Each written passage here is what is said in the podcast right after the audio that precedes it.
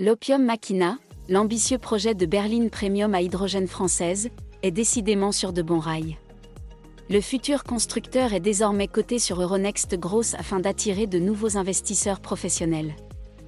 Opium passe donc la vitesse supérieure et présente un calendrier désormais très clair, avec la présentation d'un prototype d'ici la fin 2022, puis la construction d'une usine et d'un centre de recherche et de développement. Le but est de pouvoir commercialiser la première Machina à l'horizon 2025. Pour rappel, cette voiture devrait atteindre des performances encore inédites pour un véhicule à hydrogène, avec l'équivalent de plus de 500 chevaux de puissance et jusqu'à 1000 km d'autonomie selon les versions. L'ambition d'Opium est de devenir la référence mondiale en matière de berline à hydrogène, un segment encore très peu exploité.